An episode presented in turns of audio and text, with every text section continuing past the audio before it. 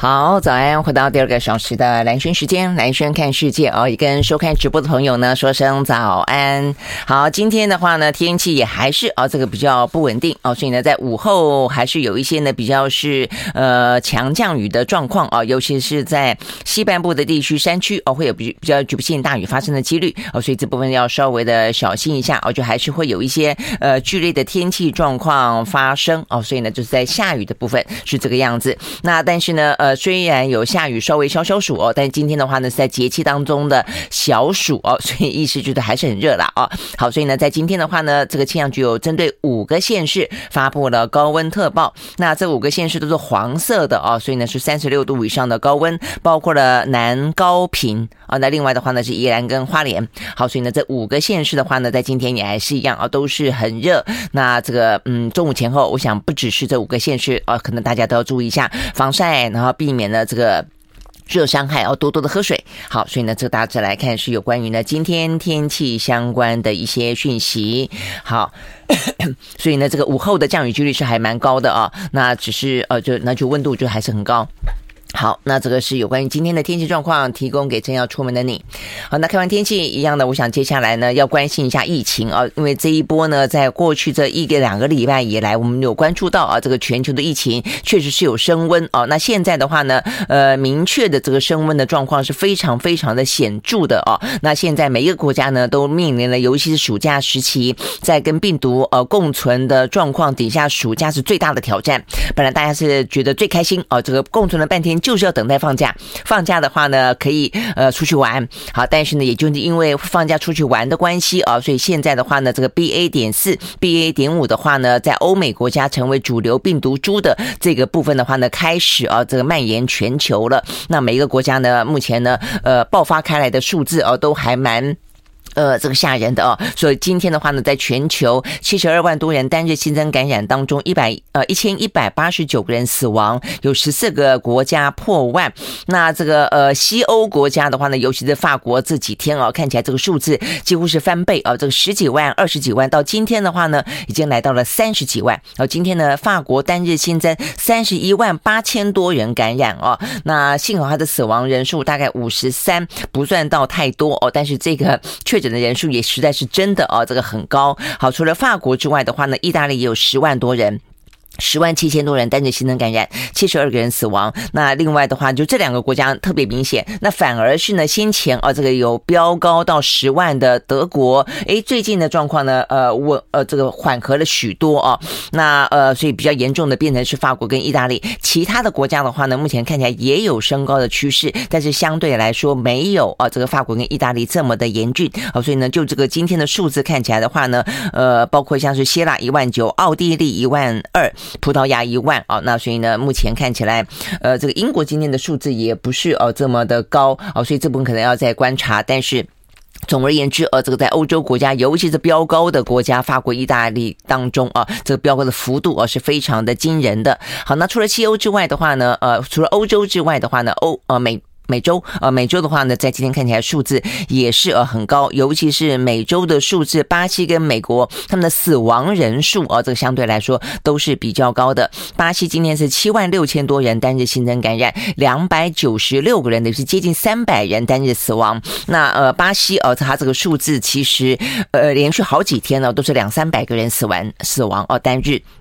好，所以呢，就是巴西目前呢再次拉起的警报。那另外的话呢，美国也有五万三千多人呢单日新增，它有一百九十一个人死亡哦，等于是接近两百个人死亡。好，所以呢，这个巴西跟美国都是在这一波哦，看起来疫情当中，呃，其实就算这一波疫情没起来哦，我我如果说大家有印象的话，我们每天在看，其实美国哦，它的死亡人数都比起欧洲来看的话呢是来得高一些哦。好，所以我想这里就是我们讲到为什么科学人杂志里面会有哦这个专家特。别的提醒，觉得这些数字看起来好像有点慢慢习惯了，但是呢，是不是啊？其实是反映出来是某些相对来说弱势的族群正在受苦哦。那再来的话呢，墨西哥呃两万七千多人单日新增感染，那智利有接近九千多人。好，所以呢，这是在欧美国家当中染疫的状况。那澳洲的话呢，在这段时间一直都是两三万人，今天又再高一点了啊，这个四万三千多人单日新增感染。好，所以呢。呃，等于是染疫的哦，真的是还蛮普遍的，在这各个州里面呢，都有上升的趋势。像纽西兰的话呢，一直都算是全球哦比我们表现还好的防疫模范模范生啊。它在过去的这几天里面也都是八八九千，呃，也开始哦有点点升高了。那我相信都跟这个暑假跟这些国家都是观光大国哦，迎接来非常多的哦这些旅客，事实上是有关系的了啊。好，那除了这个欧美跟。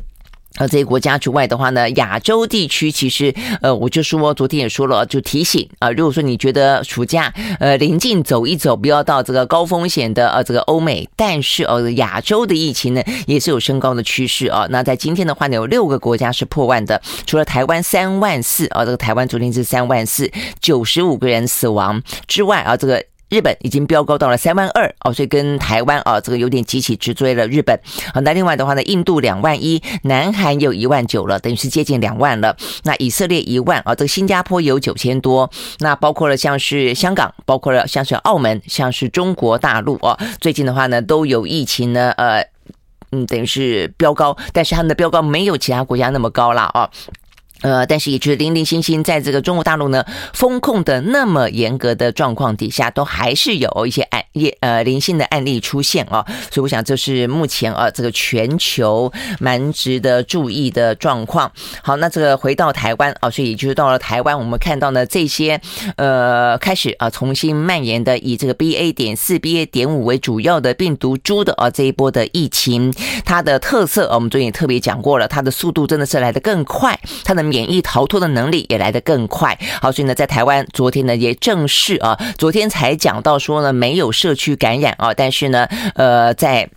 就是等于是前一天才说没有社区感染啊，这应该可以放心。但昨天的话呢，第一次出现了呢台湾的本土社区感染的状况了。好，所以呢就是两例呢 BA 点五的案例发生在台中。好，那台中的话呢是一位妈妈跟一位哥哥，那都算是呃，我觉得就是家庭看起来这个呃关系非常好啦。哦，所以呢感情和睦哦，所以妈妈跟哥哥呢特别去机场桃园机场接回来从美国回来的。妹妹还有她的两个小孩，好，所以他们是从美国返台。好，那在这个暑假返台的时候，他们在六月十九号啊，这个接机。好，那接机的时候呢，目前看起来呢，包括我们的指挥中心推断，应该是啊，这个从桃园机场回到呃台中的路上。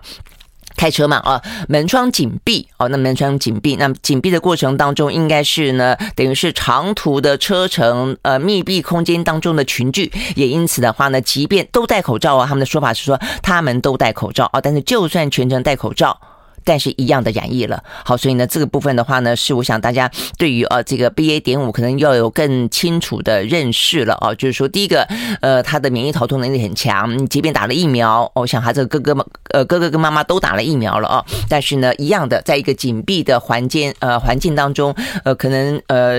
等于是我想起码待了两个小时左右吧啊，那所以的话，即便戴了口罩，还是会染疫。不过比较值得特别注意的是啊，这一例的话呢，是说指标个案就是那个妹。妹妹了啊，说妹妹入境的时候就已经有咳嗽、发烧跟耳朵痛的症状，所以机场裁剪呃阳性确诊，所以我我在想他们上车的时候那个阳性确诊应该已经出来了吧，还是之后才通知？不确定哦，所以等于是我想可能是之后再通知，否则的话呢？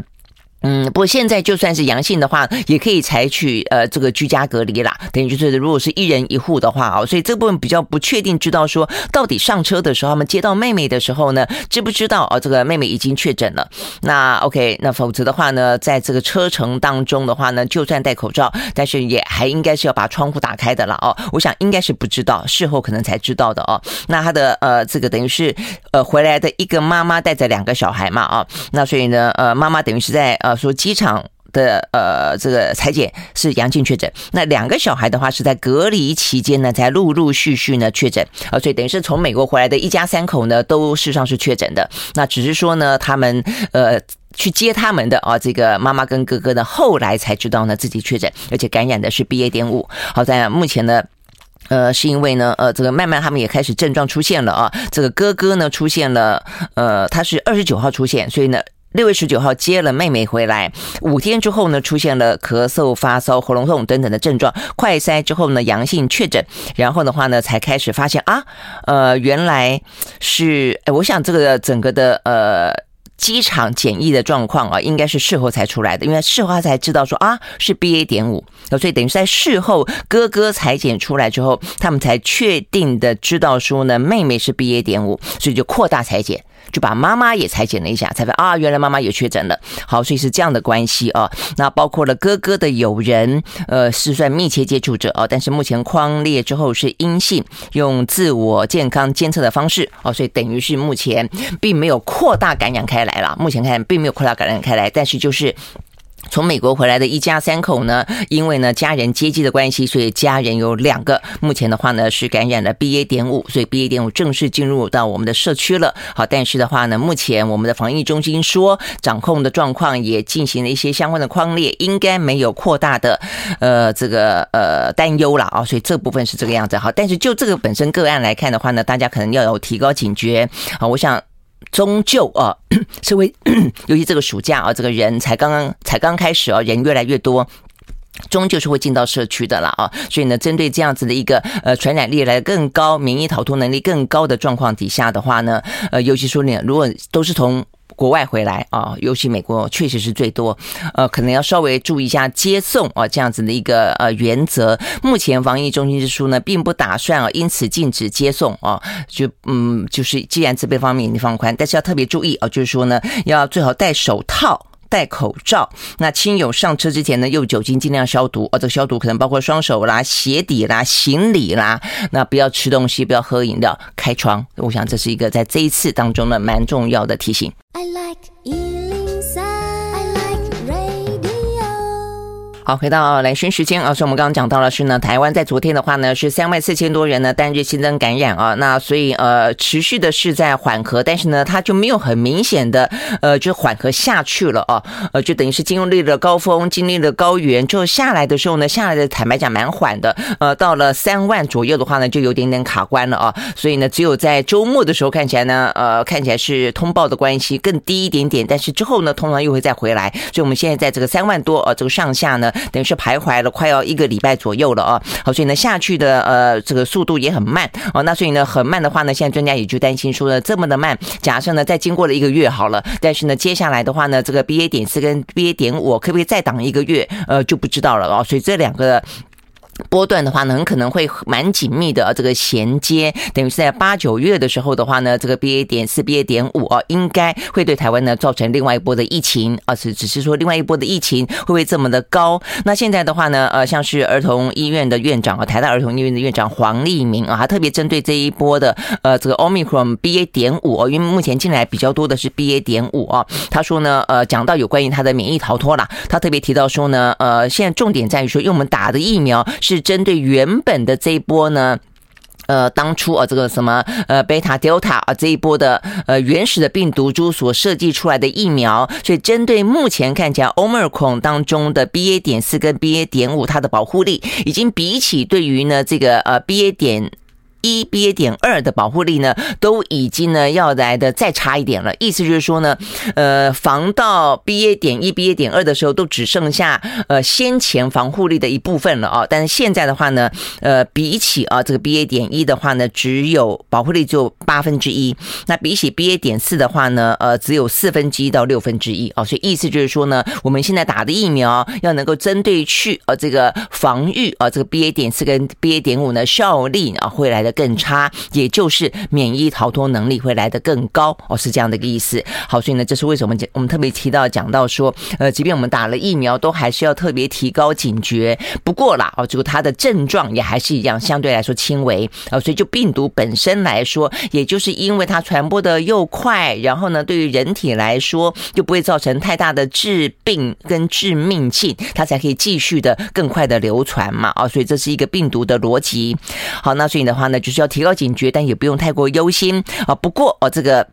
呃，这个接下来的话呢，八月啊，这个八月份可能会再起这一波的疫情，就是目前看起来专家学者都这样子啊认为的。那黄立明有特别提到说呢，呃，可能八月中、八月底的时候再一波的时候啊，呃，可能会回到呢单日五万多例啊，也不是不可能。好，所以意思是说还是会再高一点啊，只是说不会像呃先前啊这一波我们前先前的波那一波高啊高的时候有到十万的啊。好，那所以呢这个部分。呃，是这样的一个状况。啊，所以呢，等于是呃，专家也再次的呼吁啊，这个次世代疫苗要尽快的来接种哦，才会呢能够确保啊，目前呢越来越不断的啊这个更新、不断的变种的这些病呃变种的这个病毒，好，那就是说要要嗯打这个针对性的，就针对目前的啊这个最新的这些变异株的疫苗，才会有更好的防护力。好，那所以呢，我刚刚就去查了一下我们的这个次世代的疫苗到底啊买的状况怎么样了。因为这个讯息其实，呃，这个。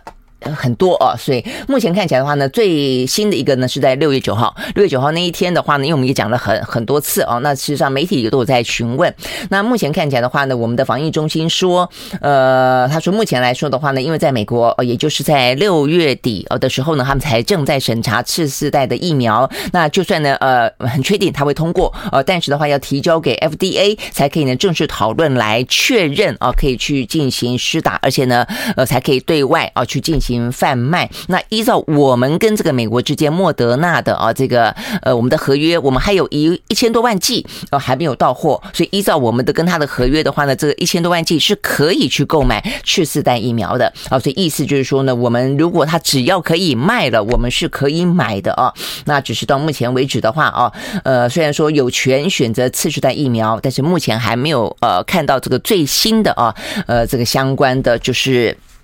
呃，什么时候购买？购买多少？什么时候到货？这个相关的讯息。那我想这一两天，呃，如果可以的话啊，这个防疫中心应该更呃更仔细的啊，这个去确认一下目前的进程，告诉大家说呢，有关于次世代疫苗目前我们的采购状况跟接下来可能要施打的状况。哦，那毕竟我们还是有点时间哦，那所以这个时间呃不要每次都会浪费这些呃可以呃，因为呢欧美国家先行，我们因此呢争取到了这一些呃可以超前部署的时间。OK，好，所以呢这边是讲到哦有。关于呢，台湾首见两例本土的啊这个 BA. 点五的状况，呃发生，那希望它不要呃太快的扩大，那大家对于这个状况要有所掌握。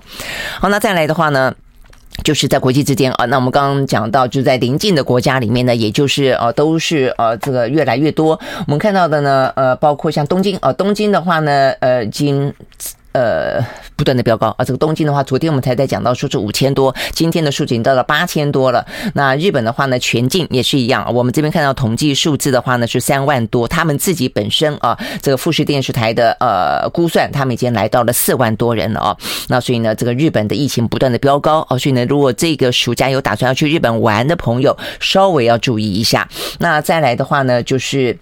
呃，这个韩国也是。那再来的话，还包括中国大陆。那中国大陆的状况的话呢，也是一样，跟我们的往来比较频繁。那现在的话呢，对呃大陆的情况比较呃受到关注的，也是它的 BA 点五。它 BA 点五的话呢，就是呃不但在昨天呃传出来在西安啊，所以西安的话呢说要稍微的进行封控哦，要七天。所以呢，昨天西安的话呢出现出走潮，哇，一大堆人担心呢再次封城，所以呢连夜的呃能够出去到其他城市的话呢，呃目前是说呢这些。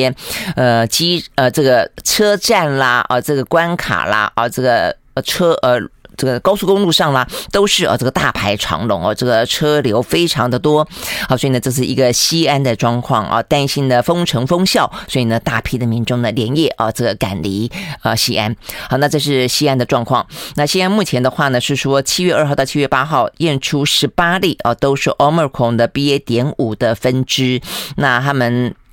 嗯，也确实哦，这个让学校提前放暑假了哦，所以呢，这个学生就赶快的想要离开。那除了西安之外的话呢，比较值得注意的是，北京跟上海又开始呢重燃疫情。虽然这个数字对我们来说几十个几个都算是零星的哦，但是对他们来说的话呢，又担心要封控再起。我想这是比较值得注意的地方。我们休息完呢再回来。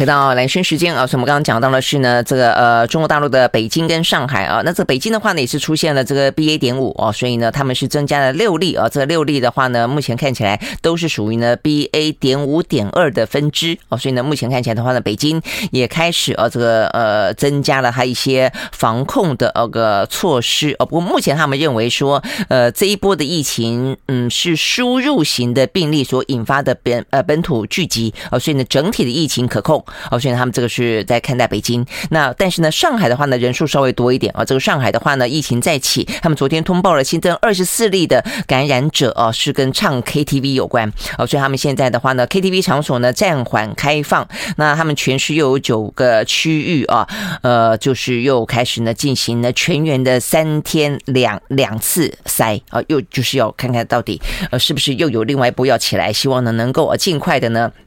呃，这个防范在先了啊，所以呢，这是目前呢有关于呢这个中国大陆目前的状况。那但是呃，现在看起来等于是有点紧张，去确认啊，到底这个疫情呢呃有没有扩大啊？但是呢，入境的放宽还是啊这个放宽关系，不管是战争的关系断链啊这样的一个危机，是一些材料啊一些货品没有办法输送。但是呢，中间有一个很大的危机是人力哦，就人力上不来哦，所以你现在看到呢，欧美国家呃现在的旅游旺季哦，所以呢。我就说，你现在出国的话呢，虽然慢慢放放宽了，大家心情上跟病毒共存的呃心态呢，都呃这个做好了某个程度的啊，呃这个心理准备自我武装了。但是重点在于很多东西没有配合上。呃，除了再一波起来的可能的疫情之外，像是欧洲很多的地方找不到服务生，找不到机场的这个呃运送人员，找不到地勤的工作者等等等哦，他们都开始重新选择了他们自己的人生啊。所以我看到这个媒体报道讲到说，现在你去欧洲玩。的话呢，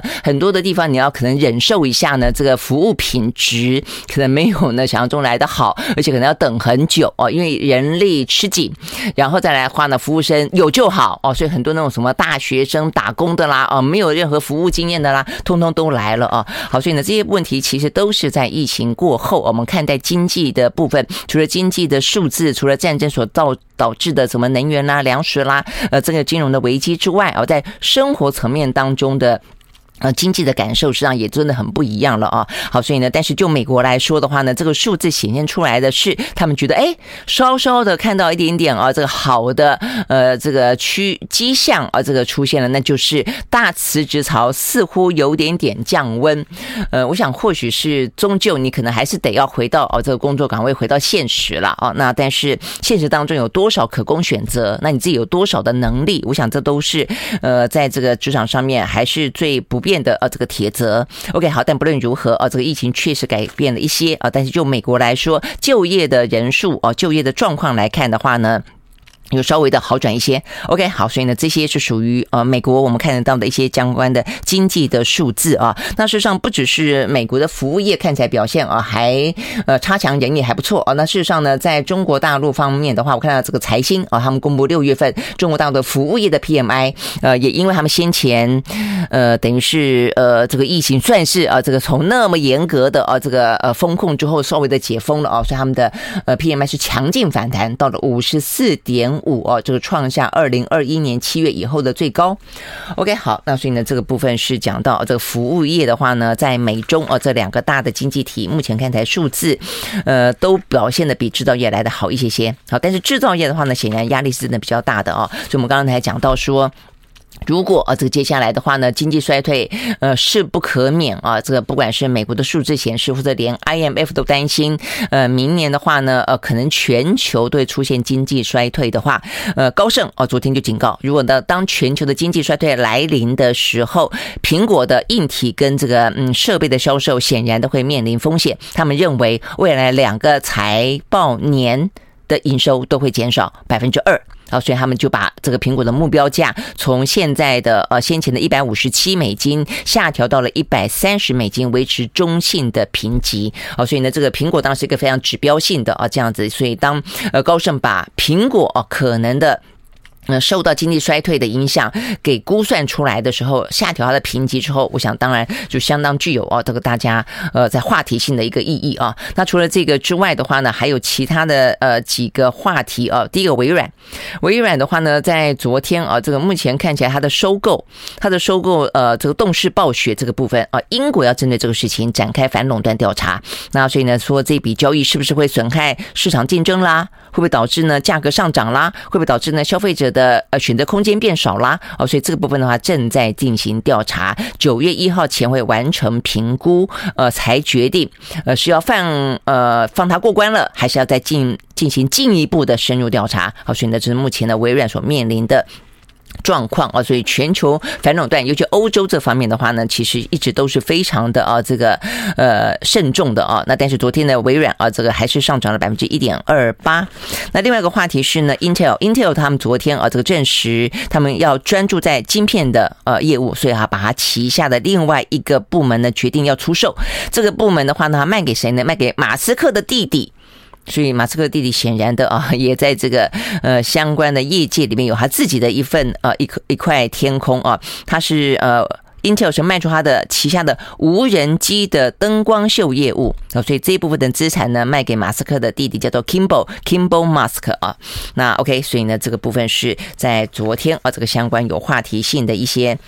产业啊的或者这个企业的一些动向，那油价昨天呢还是下跌的，但没有前一天跌这么凶了了啊！这个前天都已经跌破了一百啊，那所以今天再跌，也就是在一百上下了。这个纽约的部分呢跌了百分之一，收在每一桶九十八点五三块钱美金。伦敦布兰特原油下跌百分之二，收到每一桶呢一百点六九块钱美金。好，就就整个来看的话呢，现在整个的呃全球经济笼罩在呢第一个。通膨很严重，所以呢要打通膨升息。第二个升息的关系，所以造成了可能的全球的经济衰退，只是严重与否的问题哦。所以呢，所有的包括油价也是担心呢，经济如果衰退的话呢，就不会有那么多人要需要油了，因此呢，价格又继续的往下跌。I like 好，回到兰萱时间啊，那我们现在呢，这所处的这个世界啊，这个面同时面对呢蛮多的一些危机啊。那不管是呃现在的讲到的战争，不管是现在的一些经济衰退的危机，还包括了一直都存在的这个全球暖化的部部分啊。所以一方面我们又希望能够达到呢这个低碳净零的目标，二方面的话呢，因为战争所导致的能源不断的价格的飙涨，又希望呢能够有所抑制啊。所以呢，到底该怎么办？昨天呢我们才讲到说呢，日本跟韩国呢重启了核能。呃，把他们呢各自列在呢二零三零年，呃，他们的核能占比啊，在占整个能源结构的比呢，一个是百分之二十二，一个是百分之三十。总而言之，都是重启核能啊。那希望让这样这样的一个干净的能源可以降低呢，呃，目前呢，第一个呃能源呃安全的问题，好，第二个是价格的问题，那第三个也是一个符合低碳的标准。那不只是这两个国家哦，现在目前看起来的话，欧洲议会昨天正式通过啊，呃，这个核能要列为绿能，好，所以呢，这个部分的话呢。呃，也是一个蛮嗯，算是蛮具有历史意义的一个状况。因为就欧洲来看的话呢，过去一直都是很强调哦，这个就是呃，希望哦，他们其实一开始啊，也是因为车诺比就在呃俄罗斯嘛，那所以距离呃这些欧洲哦，实上蛮近的，尤其是临近啊这个俄罗斯的地方，他们曾经呢那个时候的辐射云通通飘过来啊，所以呢也深受其苦。那这是为什么一开始的话呢，呃，整个的非核呃家园的概念是从欧洲起来的原因啊。那但是他们现在。的话呢，把核能经过了啊这个十几二十年啊这个更长的时间，呃，就是等于是时时移境迁啊，重新把这个核能呢列为绿能，我想这是一个蛮不一样的标示出来的一个意义啊。那事实上，它不只是把核能列为绿能，它也把天然气列为绿能。好，但是也因为这样的关系呢，就引起了一些讨论了。因为天然气我们也讲到过了，台湾因为要把天然气呃在整个的能源架构当中列为百分之五十占比这么多哦，所以我们台湾其实讨论蛮多的，所以我们也对针对天然气也做了比较多的工功课啊。那事实上呢，天然气虽然比起燃煤来说的话呢，呃，比较少碳的排放量，但是也还是呃，它减少一半，但是也还是啊，这个算是呢。呃，有排碳啊，算是一个排碳的一个电力就是了啊。所以当呃欧洲议会呢把核能跟天然气一起列为绿能，认为是过渡到真正的像是什么呃风力发电、太阳能发电、水力发电这些纯粹的啊呃真正的绿能。之前的过渡能源啊，但是这样子，即便这样子啊，这个在昨天呃欧洲议会通过之后呢，也还是引起了一些不同的意见。那这个比较不同的意见，当然也还是有针对核能的安全表达疑虑的，但是更多的看起来是对于天然气啊这个表达呢，呃，把它漂绿啊，他们觉得有一些。不安啊，认为呢这个天然气事实上也还是排碳。那再来一个的话呢，呃，看起来就认为天然气也还是排碳啊，认为是一个有漂绿嫌疑的，是环保组织哦，像绿色和平呢，他们就表态，他们呢不赞成啊这样的一个做法。呃，说呢，如果说欧洲议会真的要这样的做的话，欧盟要同意的话呢，他们将要采取法律行动。那另外一群反对者是认为说呢，现在我们我们已经依赖啊这个俄罗斯的天然气这么的严重了，我们天然气这么的不足了，你再把天然气列为绿。绿电，那代表的就是说，哦，那那就是更多人就觉，我的意思说，他们的意思就是说呢，代表这个天然气更好喽，更符合大家眼前的需要喽。那这样的天然气会不会价格再往上涨？那现在就已经涨到这个样子了，那再往上涨，那所以他们认为这个部分的话呢，会对于现在目前已经出现了能源危机的欧洲，呃，因为把。天然气列为绿电，会导致价格的更加的飙升哦，所以会造成更多的财务危机。好，那所以呢，这个部分的话是他们所担心的。但是呢，欧盟的财政，他们显然的也有考虑到这一点哦。他们财政专员昨天呢，呃，宣读了乌克兰的能源部长，他们得到他的一个认可，他们说乌克兰也赞成把天然气呢列为绿电啊，因为他们认为短期的战争，但是呢，呃，可能对于整个的全球追逐低碳的目标这件事情。前呃，尽可能的应该要能够并行不悖之类的啦。OK，好，所以总之，昨天呢，欧洲议会呢通过，但是在有争议的啊这个状况底下通过。嗯、那接下来的话呢，呃，这个。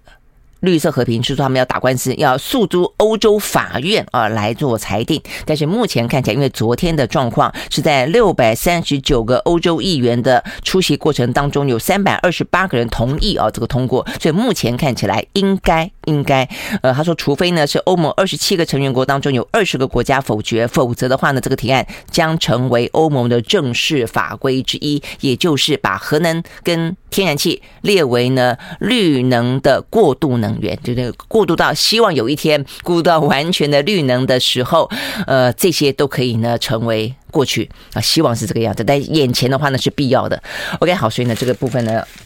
又是一个呢跟呃核能对台湾来说很很具有参考性的一个话题，而这全球都在很，即便很难选择中，即便没有办法十全十美啊，我觉得没有一个完美的呃。政策只有一个最最好的选择，那所以大家都在努力的哦，这个政府都在努力的、勇敢的，我觉得这是要有有有勇气而要去承担，因为他可能会用今日之你否认昨日之你，但是你必须要去面对，我觉得这才是一个负责任的政府啊。好，所以呢，现在等于是继呃这个日本、韩国都在这样做之余，呃，欧洲议会啊昨天也做出了决定。那讲到欧洲的话呢，在昨天还有一个呃这个蛮大的新闻哦，就我们先前讲到说啊，这个经济压力非常的大啊，这个变局。非常的乱，呃，所以每个国家的政府呢都承受了相当大的压力啊，好不容易才组成的都摇摇欲坠啊。比方说像韩国，比方说像是法国的马克宏。那最新消息是，呃，英国的首相 Johnson。